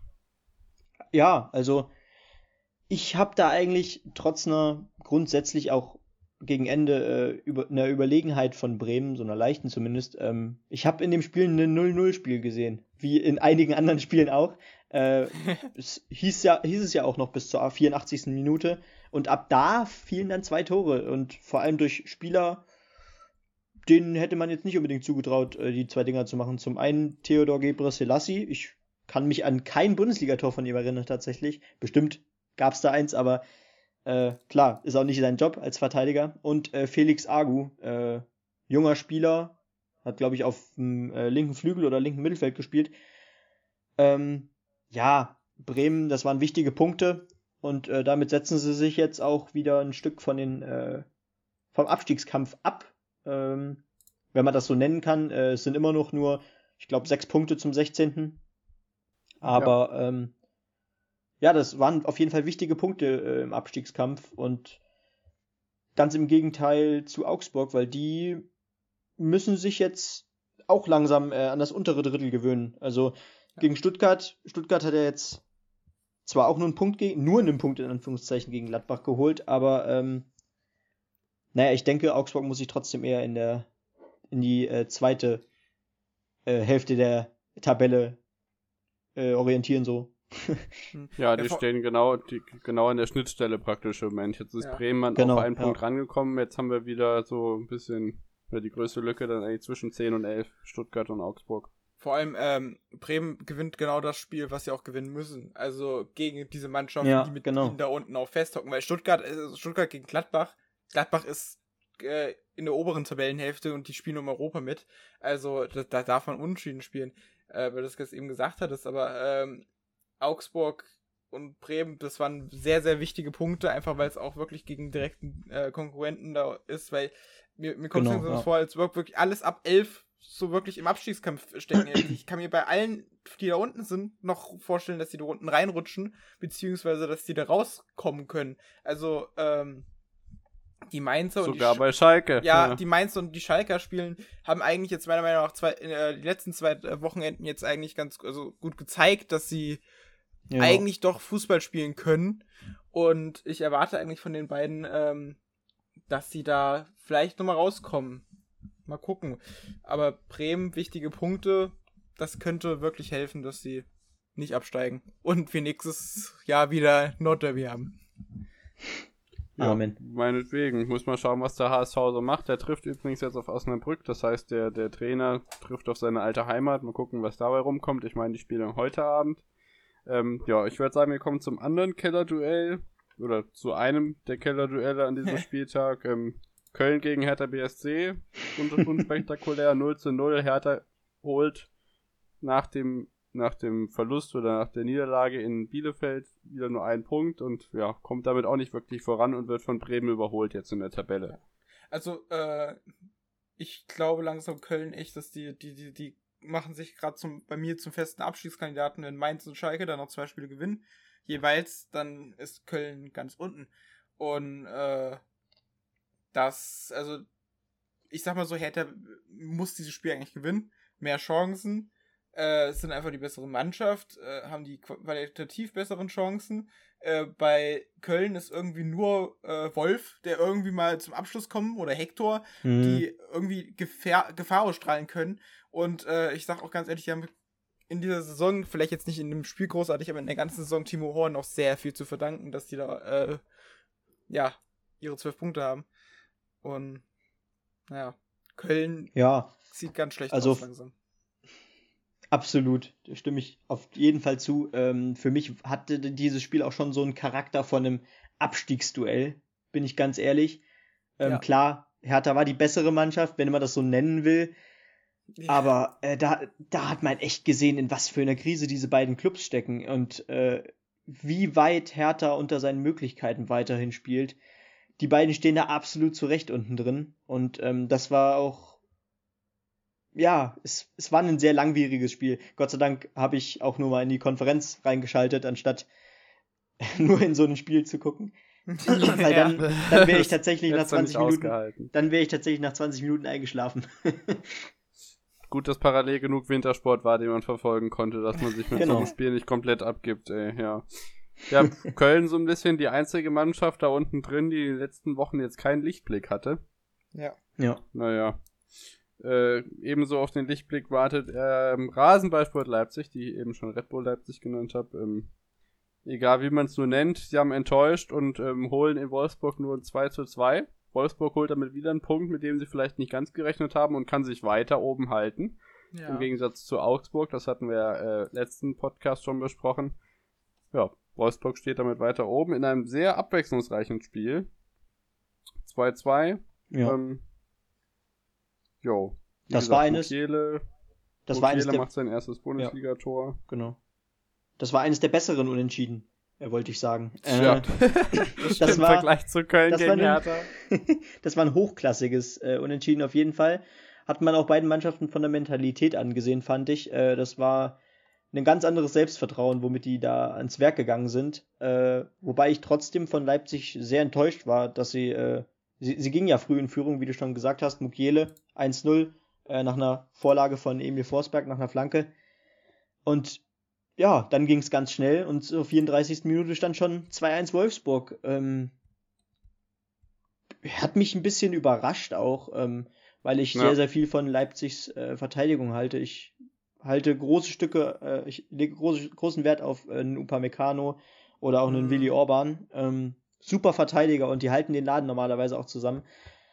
Aber, Hätte fast ähm, ein Elfmeter, äh, ein Elfmeter für ein Eigentor im, im, in der siebten Minute wäre das ja fast gewesen. Ja, ja. Also, da genau. haben sie ein bisschen gewackelt. Auf der anderen Seite, Willi Orban macht am Ende das 2 zu 2. Genau. Aber zwischendurch, das hat mich, wie du sagst, echt verwundert. So Welchhorst und Steffen, die dann einfach mal draufzimmern. Oder Welchhorst generell, der ja auftritt, äh, In der Zusammenfassung mhm. wurde er mit Grafitsch verglichen. Das sehe ich jetzt noch nicht ganz. Naja. äh, das ist schon verwundernswert gewesen, dass die Wolfsburger da mittendrin ordentlich aufdrehen konnten gegen die Sachsen. Ja. Aber da glaube ich auch, was ich vorhin schon gesagt habe, dass die auch einfach unter dieser Dreifachbelastung echt langsam zu kämpfen haben.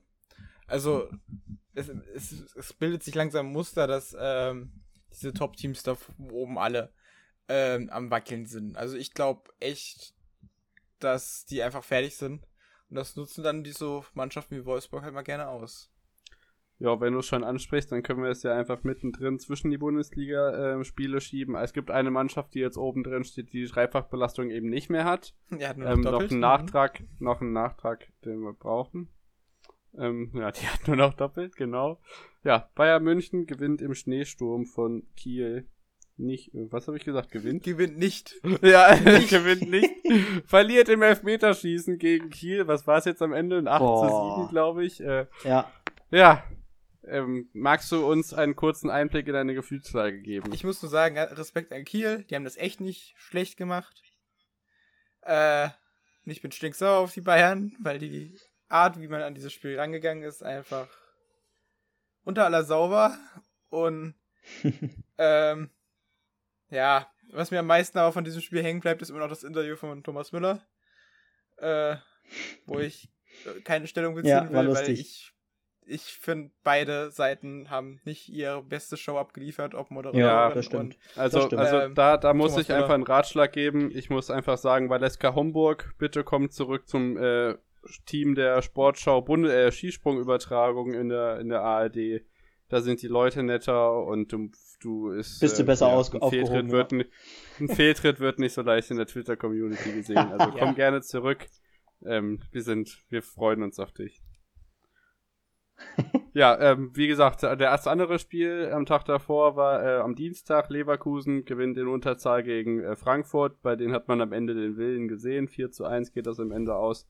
Die treffen jetzt auf Rot-Weiß Essen, während Holstein Kiel am 2. Februar auf den SV Darmstadt, SV doch, SV Darmstadt 98 trifft. Mhm. Zu Hause ja, wieder. Das Feld ist so offen wie nie, ne? Muss man ganz ehrlich sagen. Also ich traue eigentlich mittlerweile fast jedem zu, jetzt den DFB-Pokal nach Hause zu holen. Klar sind wir ja, noch stimmt. in den frühen Runden, aber das Spiel hat doch gezeigt, ja. selbst wenn selbst ein Team wie Bayern München gegen den Zweitligisten wackelt. Ähm, Komm, sag's. Sag es. Was denn? Der Pokal hat seine ganz eigenen Gesetze. Ah, ja, genau. Der Pokal Und hat seine Pokal ist alles ja. Schwein. Und ich sag euch mal was, äh, ohne Wertung, ähm, kürzester Weg nach Europa, sage ich nur. Ja. Ja, das denkt ja. sich der VfL Wolfsburg wahrscheinlich auch gerade, ja. Das stimmt. da kann, also ich kann mir vorstellen, dass die Frankfurter am Ende der Saison stinksauer sind, wenn sie wieder auf Platz 7 landen und nicht nach Europa oh, ja. dürfen. Ja, vor allem, weil die wissen, dass sie es ja eigentlich können, weil sie es schon öfters mal geschafft haben in den letzten Jahren. Ähm, Union Berlin ist aber, ist, ist das scheißegal, die machen das einfach auf dem äh, harten Weg, ne? Ja, die genau. werden halt einfach Vierter. ja, die werden, die spielen gleich Champions League Quali, ja. Auf und jeden Fall. Und scheiden dann in der Gruppe als Dritter äh, raus und gehen dann in die Euroleague. So kann man es auch gegen, Gegen Salzburg oder sowas, ja. Ja, ja da schön. haben wir die Europa League. Okay, Bundesliga. Ja, ähm, Zu einer Mannschaft, die auch da oben noch mit drin steht, ist Borussia Dortmund. Ähm, äh, so ein bisschen das Spangenduell. Dortmund gegen Mainz.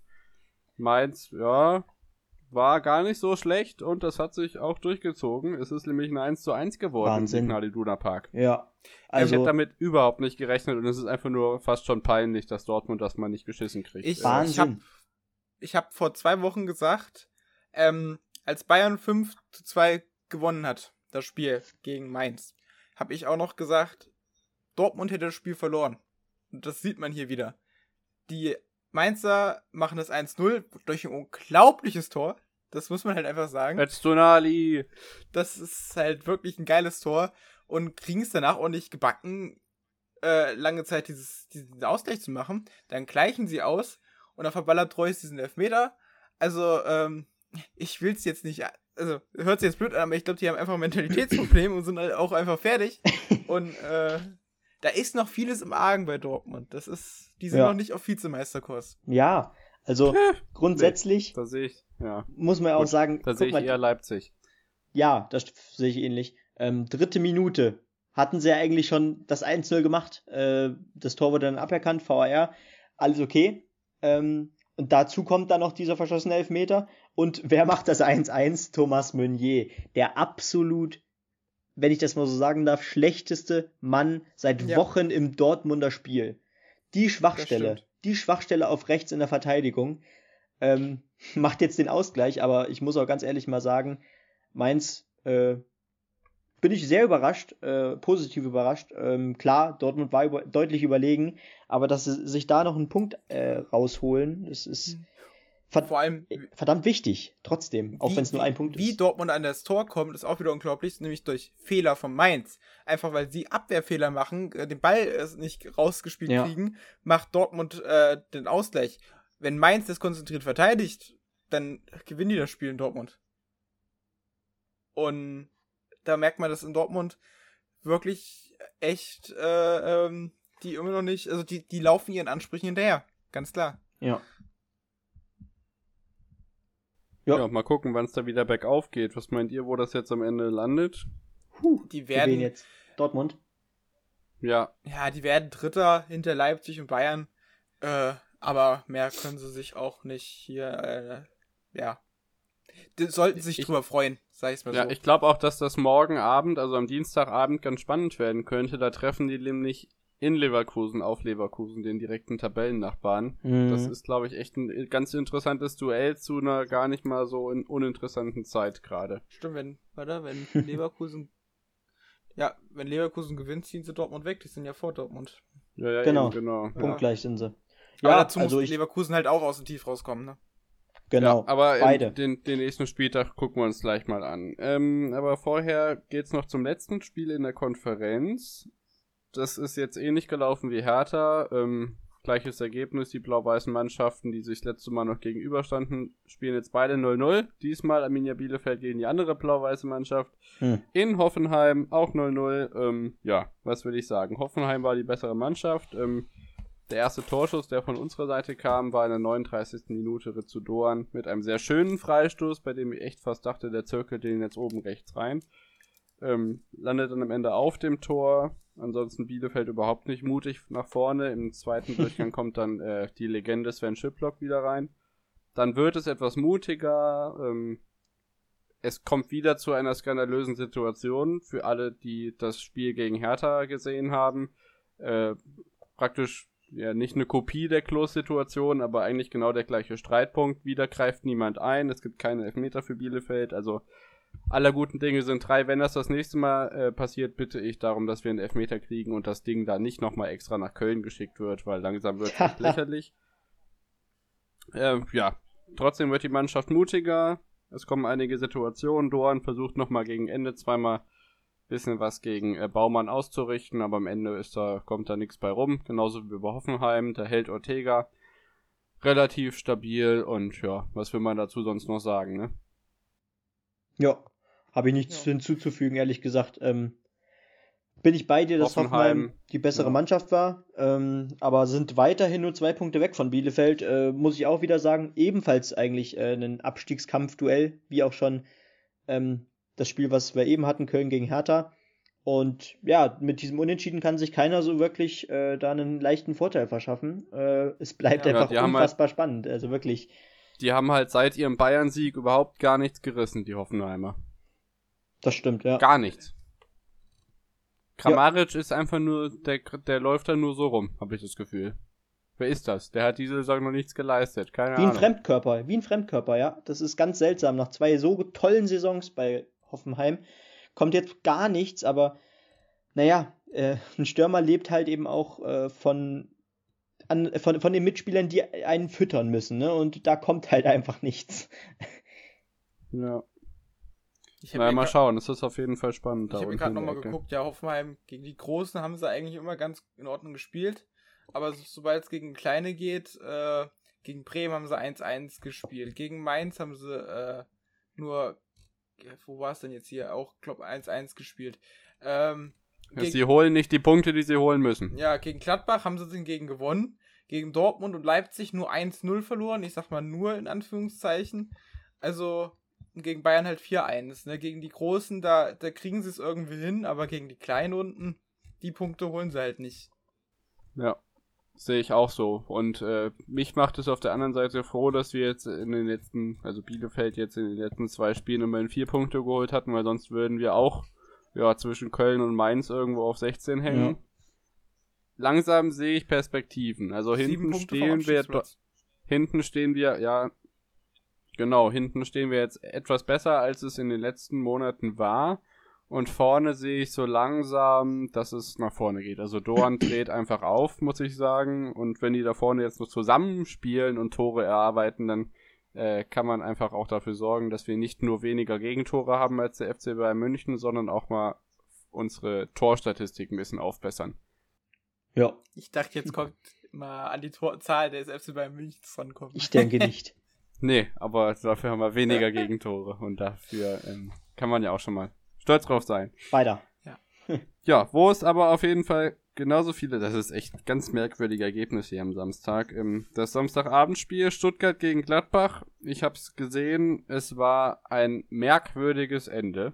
Äh, Gladbach hat natürlich damit gerechnet, dass sie irgendwie mal punkten, aber Stuttgart ist wie gesagt nicht zu unterschätzen. Die machen ihre Chancen im Vergleich zur letzten Saison, das sage ich auch gefühlt zum 80.000. Mal.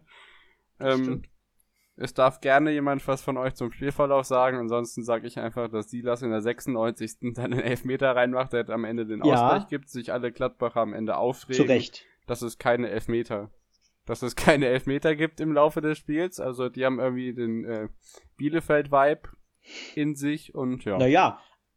Ähm, Wie sieht's da aus? Ich würde sagen, Gladbach wurde auf gut Deutsch beschissen am Ende. Ähm, das war kein Elfmeter. Also, wenn, warte, ich, ich glaube, das war das Spiel, oder? ähm, das mit dem ja. von hinten, von hinten hat er den so gegriffen und. Ja, ja es, es war kritisch. Ja. Ich, in meinen Augen war es kein Elfmeter, unbedingt. Ähm, und es war halt unglaublich, unglaublich ärgerlich für Gladbach. Äh, in der sechsten Minute der Nachspielzeit kriegen sie das 2 zu 2 rein von Stuttgart. Ähm, Wobei man aber sagen muss, Stuttgart war die bessere Mannschaft in meinen Augen. Ähm, wenn man vor allem jetzt auch nochmal auf die Statistiken guckt, Stuttgart hatte einfach 60% Ballbesitz. Ich, die haben das Spiel leicht dominiert. Es war ein hochklassiges Abendspiel. Ähm, mich ärgert es eben tatsächlich für Gladbach, weil ich da eben immer wieder hoffe, dass da vielleicht jetzt mal doch ein Aufbäumen kommt und sie sich wieder oben in die Top 6 kämpfen können, wo sie hingehören, meiner Meinung nach. Ähm, ja. ja ja, hat leider wieder nicht gereicht, aber ich sag's nochmal, gegen, also Stutt Stuttgart, gegen Stuttgart kann man auch mal unentschieden spielen. Das ist so ein starkes Team, so ein junges, hungrige, so eine junge, hungrige Mannschaft. Wieder beide Torschützen, Gonzales vorne, die Nummer 22, ist auch 22 Jahre alt und war Mangi Tuka, der den Elfmeter reingemacht hat, auch 21. Hat er auch die Nummer 21? Nein, die Nummer 14, aber ähm, ja, es war ein gutes Fußballspiel meiner Meinung nach. Ärgerlich für Gladbach, aber äh, meiner Meinung nach am Ende vielleicht auch verdient, dass es 2-2 ausgegangen ist. Äh, zumindest, dass Stuttgart einen Punkt mitnimmt. Ja, immerhin. Also den Punkt haben sie sich auf jeden Fall redlich verdient. Das will ja auch niemand abstreiten. Aber du hast recht, vom Gefühl her müsste die Tabelle so ein bisschen anders aussehen, wenn man sich die Namen durchliest. Da müssten die Positionen 5 bis 8 dann eher umgedreht sein. Also Gladbach, Frankfurt, Wolfsburg, Union. Aber es ist halt nicht so. Und ja, wie gesagt, äh, Gladbach und Stuttgart nähern sich immer weiter an, nur noch drei Punkte auseinander. Mal sehen, was das noch wird. Ähm, das wär's vom Samstag von meiner Seite gewesen. Ja. Wenn ihr mögt, mhm. würden wir zum Sonntag schreiten und da geht es gleich los mit bei München nach dem DFB-Pokal Slam in Kiel ging es zu Hause im Schneeregen gegen den SC Freiburg, Marcel. Ähm, da will ich jetzt mal euch fragen. Ich weiß nicht, ob ich nach dem Spiel vielleicht ein bisschen die Bayern-Brille auf hatte, aber ich habe mit meinem Vater zum Beispiel eine Diskussion gehabt. Ich fand, Freiburg hat bis eigentlich in die 80. Minute nicht gut gespielt. Da wollte ich jetzt mal euch fragen, so, wie, wie fandet ihr das?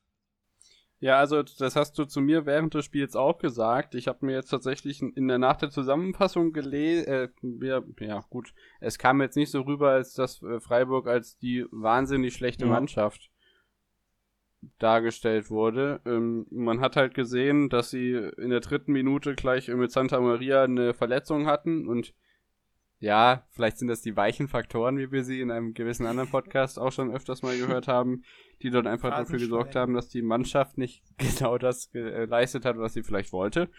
Aber ja, also mir kam es jetzt nicht so vor, als ob Freiburg da einen richtig schlechten nee, Tag erwischt also, hat. Also richtig also, schlecht nicht. Also meiner Meinung nach, meiner Meinung nach sage ich jetzt nur so, haben sie, sie wurden von den Bayern eigentlich an die Wand gedrückt. Ja, aber und, sie haben halt Nils Pedersen. Vielleicht kann man so sagen. Ja, und das, ich sag das 1 zu 2, also das 1 zu 1 zu dem Zeitpunkt, glaube ja, ist sehr glücklich. Und meiner Meinung nach, äh, ich sag, aber ich glaube, ich habe die rote Brille nee, auf. Ähm, ähm, und wenn ich das mal so sagen darf, mhm. ähm, Bayern war in allen Belangen die bessere Mannschaft. Äh, das war ein verdienter Sieg. Ich würde aber nicht so weit gehen, dass es äh, eine hochdominante und ähm, ja, überzeugende ja. Leistung von Bayern war. Es war ein Pflichtsieg, den hat man äh, knapp, knapp geholt ja. vom Ergebnis her.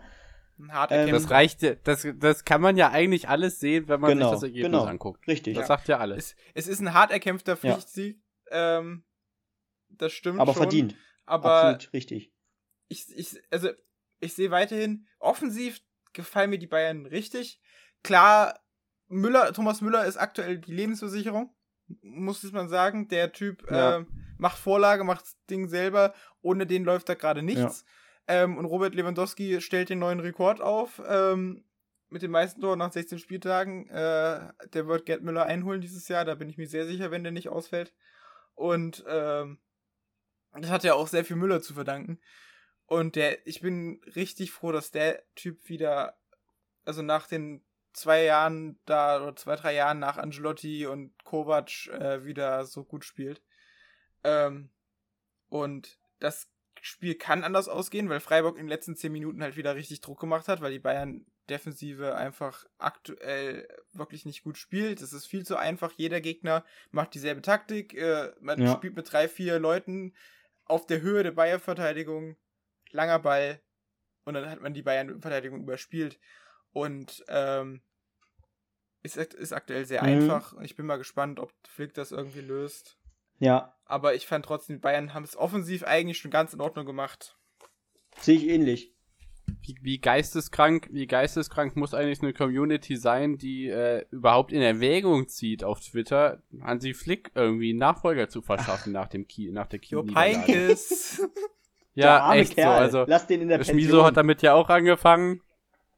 Ja, echt so. Also mein also, Gott, ey. Ich glaube, dass Flick das echt regelt. Mhm. Ich, Flick hat man das Dribbel zu verdanken. Ja. Der hat aus einer Truppe, mit der man wohl auf der Autobahn keine 130 fahren kann, laut Kovac äh, die Champions League geholt. Ähm, also. Was? Bitte was? Das, äh, hast, weißt du es nicht? Das hat Nein. Kovac gesagt. mit einer Truppe, äh, mit einem Auto, mit dem man noch nicht, auf der Autobahn nicht 130 fahren kann oder sowas ähnliches, äh, kann man auch keine, oder irgendwas hat er sowas ei, gesagt. Ei, ei. Aber ähm, der oh, Spruch war schon typ, geil. Ey. Ja. Ja, wer, wer versteht ihn nicht?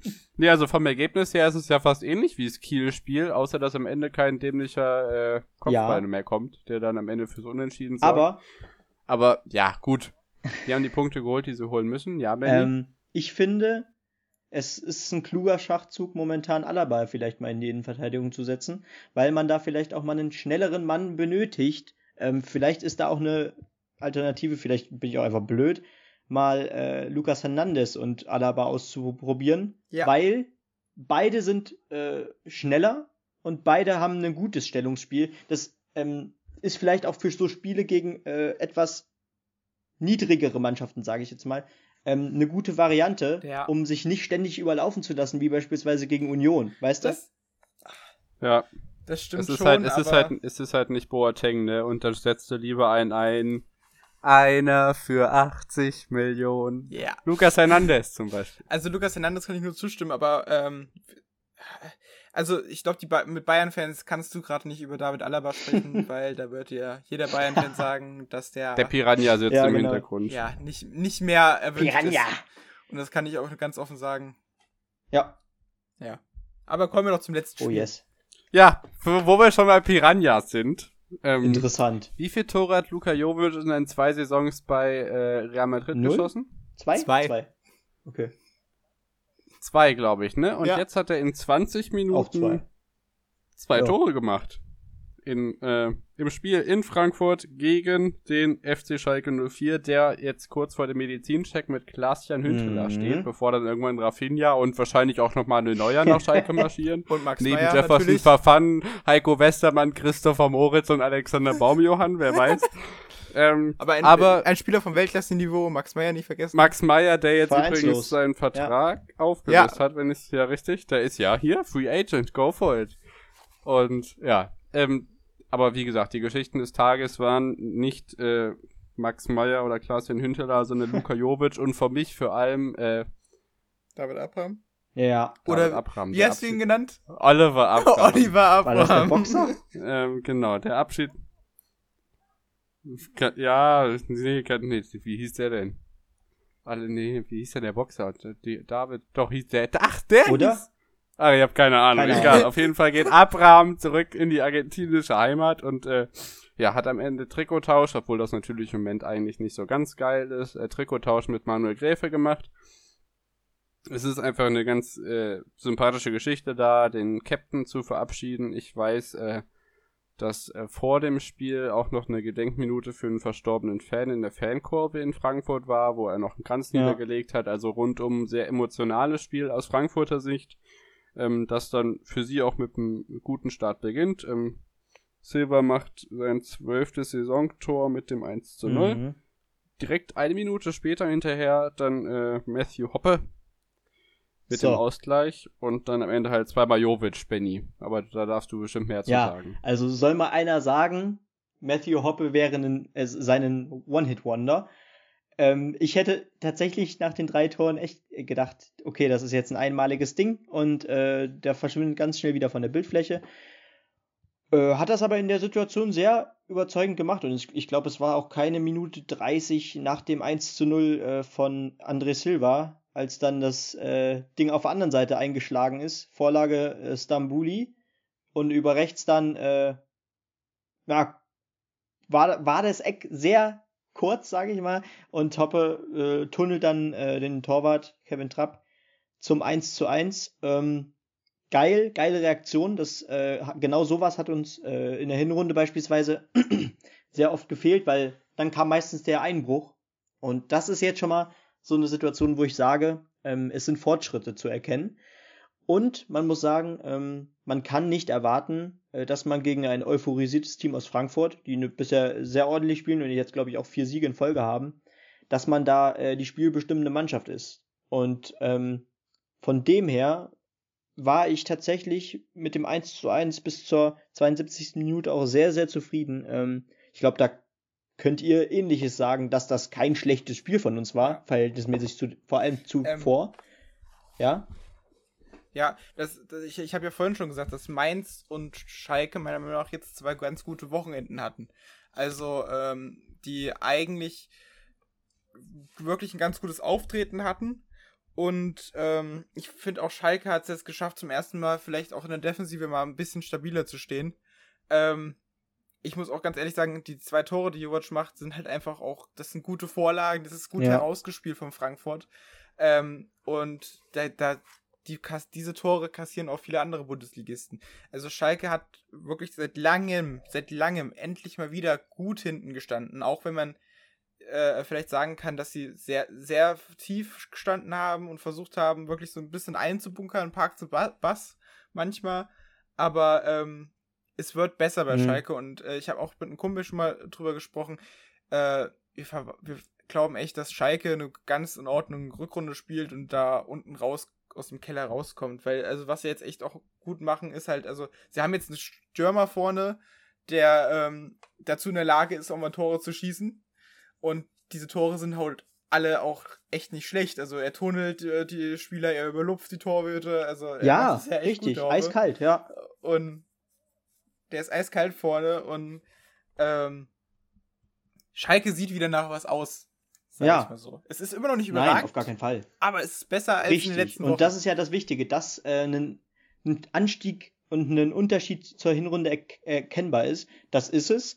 Ähm, was ich aber kritisieren würde, ähm, das habe ich einfach nicht verstanden, als dann beim Stand von 2 zu 1 für Frankfurt in der 79. Ochipka für Arid eingewechselt wird, ähm, wobei man mehrere Spieler auf der Bank hätte, die man vielleicht eher bringen hätte, hätte bringen können. Ähm, ein Defensivwechsel, wenn man zurückliegt, ist, glaube ich, keine gute Idee und vor allem, wenn es etwas mit Bastian und Chipka auf sich hat. und ähm, das muss ich ganz ehrlich sagen. Und ähm, was ich vielleicht dann auch noch ganz lustig fand, äh, als dann Kutucu eingewechselt wurde und er nach 20 Sekunden einfach direkt gelb kassiert hat. Ja. Da, da musste ich auch sehr laut auflachen. ja, wie gesagt, auf Schalke geht manches rund, aber noch nee, nicht alles, ne? Aber wie gesagt, ähm, es wird besser und ähm, ein, einer der weiteren Lichtblicke ist zum einen äh, in meinen Augen Ralf Fährmann, der wieder hervorragend gehalten hat. Oh ja. Ja, und, ja. Äh, also man, man also, hat einen guten Torwart da hinten drin, das ist schon mal gut und ähm, mit Huntela kommt auch noch ein Mentalitätsbiest da vorne rein, der auch immer noch für äh, das ein oder andere jo Joker-Tor gut ist. Also vielleicht ist die Mischung dann doch ich hoff, okay. ich hoffe nur. Darf, darf, man, darf man den dann für Arid einwechseln? Das darf man, aber ja, das darf man. Ich hoffe nur, dass okay. man nicht zu sehr auf den Hündeler-Kurs geht und dafür jetzt Hoppe ein bisschen. Aber ich, ich, ich glaube, der ist zu gehypt, gerade der Hoppe, dass man den rausnimmt. Ja, ähm. ich glaube, also wenn sie es so machen, wie Union Berlin es mit Max Kruse macht, dann ist das ganz gut handhabbar. Ja. ja. Kann man das so vergleichen? Ja, ich denke ja, schon. eigentlich schon. Ähm, Oder wie Bremen mit Pizarro damals. Ja, genau, sowas halt, ja. Ja, das wäre der Bundesligaspieltag gewesen. Ich würde vorschlagen, ähm, wir können noch nicht versprechen, ob vielleicht jetzt am Freitag nochmal eine Folge für den Spieltag oder für Wintersport Vorschau oder sonstiges kommt. Aber wir können einfach mal die nächsten beiden Spieltage uns schon mal anschauen. Ich äh, sage uns kurz die Partien an. Wir haben am Dienstag Borussia Mönchengladbach gegen Werder Bremen. Das muss Gladbach eigentlich mal wiederholen. Ja, ich denke, absolut, da könnt ihr, könnt ihr einfach nur kurz ja. Feedback geben. Ah, das werden die machen. Ähm, genau, dann das schon angesprochene Spiel Leverkusen gegen Dortmund. Ja, Topspiel. Dortmund macht. Also ich ich kann mir auch ja, vorstellen, äh, dass das ein sehr sehr enges Spiel wird, wo äh, ich glaube, Haaland wird da wahrscheinlich dann das 2-1 machen und dann sind sie weiter. Ja, irgendwie sowas. Ja, genau. Das sind dann die Spiele um halb neun. Dann haben wir noch Hertha gegen Hoffenheim. Das ist halt eins der Keller-Duelle. Dann denke ich mal fast, dass äh, Hoffenheim sich sogar durchsetzt. Bin ich bei dir, ja. Ja. Und wir haben Mainz gegen Wolfsburg und das muss Wolfsburg machen. Eigentlich. Aber Mainz wird sich nicht wehrlos dagegen stellen. Ja. Am Mittwoch haben wir äh, Schalke gegen Köln. Das ist natürlich Kellerduell vom Feinsten. Da wage ich tatsächlich keine Prognose. Also ich tendiere aber fast dazu, dass Schalke sogar ja, was zeigen kann. Ich glaube, ehrlich gesagt, dass, also Schalke hat an dem letzten Wochenende jetzt deutlich besser gewirkt als die Kölner. Also, und die Kölner hatten, ich sag mal, einen schlechteren Gegner. Ja, also ähm, ich glaube auch, dass, äh, dass man da vielleicht wieder äh, nochmal einen Schritt in die richtige Richtung machen kann. Ähm, ich denke, dass momentan, wenn man auf die letzten Spiele blickt, äh, Köln auch noch ein Stückchen mehr kriselt als wir. Ähm, und mhm. ja, mit einem Sieg würde man da echt auch nochmal ordentlich Boden gut machen. Dann ist man nur noch zwei Punkte von Köln weg. Und dann ist das rettende Ufer tatsächlich in Sicht. Und des, ich, ich glaube tatsächlich, ja, genau. ähm, dass äh, da auch ordentlich äh, Stimmung vor dem Spiel in der Kabine sein wird und die wissen alle, worum es da geht. Das ist äh, eine Standortbestimmung in meinen Augen, dieses Spiel. Und äh, wenn Schalke das für sich entscheiden kann, dann äh, glaube ich auch wieder fest an den Klassenerhalt. Ich glaube auch, Schalke ist ähm, im Gegensatz vielleicht zu Bremen auch letztem Jahr im Abstiegskampf angekommen. Also Bremen hat sehr lange gebraucht letztes Jahr, bis sie im Abstiegskampf waren. Mm, das stimmt. Und so, ähm, ich glaube, Schalke ist schon längst angekommen. Also die wissen, um was es geht. Die wissen, ähm, wie sie da rangehen müssen. Die kämpfen und ähm, die wissen, dass sich das nicht von einfach, von einfach so löst, ne? Und Äh, deswegen, ich, ich traue Schalke echt zu, dass die das diese Saison auf jeden Fall noch schaffen. Die Okay. wissen das ja spätestens schon seit dem Bayern-Sieg, von daher sind die ja schon eine Ja. ganze Weile unten drin. So, wir gehen weiter. Ähm, Leipzig gegen Union. Das muss Leipzig sich eigentlich holen, aber in Berlin wird man sich denken, ey, wenn Wolfsburg unentschieden spielen kann, dann äh, können wir das auch. vielleicht behindert sie das dabei, aber vielleicht geht es auch gut aus. Muss man halt schauen, was Nagelsmann so mit seiner Truppe Ja. anstellt. Wird ein lustiges Spiel. Spannend. Ähm, wir haben Freiburg gegen Frankfurt. Das wird ein Duell auf Hm. Augenhöhe. Oh, das, Das ja. würde ich auch sagen. Ähm, vielleicht Frankfurt so ein bisschen mit äh, positive Energie, aber ich meine, Freiburg hat es wie gesagt auch nicht so schlecht gespielt. Mal Ja. schauen. Freiburg Duell hat gegen Bayern München ganz gut. verloren. Die werden null an, äh, äh, die werden weiterhin das machen, was sie die letzten Spiele gemacht haben. Wenn du nach München fährst, ist halt einfach so Dortmund München, das sind so Spiele, ähm, klar willst du gewinnen, aber wenn du sie verlierst, ist nicht schlimm. Ähm, und die werden jetzt weitermachen äh, und gegen Freiburg, das, äh, gegen Frankfurt, das wird ein echtes Duell auf Augenhöhe der beiden. Also ich glaube, die, die kämpfen ja beide. Sind sie Achter, Siebter? Ja, ja, Siebter und Neunter. Also drei Punkte voneinander entfernt. Passt. Genau. Ähm, Augsburg, München, das wird München sich holen. Ich denke mal, die gehen jetzt auch langsam mal wieder nach Ja, oben. So ein muss. bisschen. Ähm, und das Aufsteigerduell. Das ist ja für mich ganz besonders spannend. Äh, Bielefeld-Stuttgart war letzte Saison immer sehr, sehr interessant. Ich glaube tatsächlich, dass Stuttgart auf jeden Fall die besseren Chancen hat. Wir müssen halt einfach schauen, dass wir vorne zusammenkriegen und dass wir hinten nicht so viele fangen. Das ist zwar jetzt auch wieder Phrasendrescherei, aber so ist es halt wirklich Ja. bei uns im Moment. Viel mehr haben wir nicht zu tun. Ja, Ja, genau. Ähm, noch mal ganz schnell vielleicht noch mal am Wochenende durchgehen. Nur Mhm. kurz die Highlights vielleicht. Wir haben am Ja, Freitagabend. Glad Gladbach gegen Dortmund. Äh, Rückrundenauftakt. Das müsste ja dann sogar live übertragen werden im Free TV, wenn ich mich nicht irre. Gladbach, Dortmund, Müsste so. wahrscheinlich. Weiß ich glaube- tatsächlich ja, gar nicht. Genau. Äh, Ja, äh, wir haben wenn wir am Samstag Leverkusen, Wolfsburg, äh, Freiburg gegen Stuttgart, Mainz gegen Leipzig, Augsburg gegen Union, Bielefeld, Frankfurt. Also es bleibt irgendwie bei besonderen Spielen für die Bielefelder aus meiner Sicht. Ähm, Hertha gegen Bremen und am Sonntag Schalke gegen Bayern. ja. Aua. Jungs. direkt einfach wieder, die, direkt Mal einfach wieder. wieder. richtig schön die Euphorie an einem Wochenende wegschmeißen. Da habe ich richtig Bock drauf. Und nochmal Kellerduell äh, Sonntagabend Hoffenheim gegen Köln. Ja, wenn ich so die, die, die Spiele sehe, aufs Wochenende freue ich mich. Ja, ich glaube, das wird auf jeden Fall spannend. Ich meine, Mainz gegen Leipzig, da ist auch auf jeden Fall äh, alles drin irgendwie. Ja. Keine Ahnung, wenn Leipzig unter der Woche wieder gut spielt, dann ist am Wochenende wieder Zeit für schlechte Laune. Ja. Union, Union wird sich das holen. Äh, Freiburg gegen Stuttgart ist Derby Oh, auf ja. Augenhöhe, direkte Tabellennachbarschaft, das ist super. Äh, Leverkusen-Wolfsburg ist fast schon Topspiel. Ähm, ja, was willst du mehr? Das wird, glaube ich, auf jeden Fall eine bessere Konferenz. Ja. Sicherlich, ja. Ja, und ich würde sagen, damit schließen wir es damit, dass ähnlich wie bei München, wie äh, ähnlich wie bei München Real Madrid im Supercup Finale nicht dabei ist, sie gegen, gegen Bilbao ausgeschieden. Das ist mir so am Abend äh, vom am Abend nach dem DFB-Pokal aus von Bayern aufgefallen. Ansonsten gibt es von meiner Seite sonst weiter nichts zu melden und dann wünsche ich einen, einen schönen Tag und folgt uns gerne auf Twitter at onthepitch-pod. Ich danke Marcel und verabschiede mich. Ciao. Tschüss.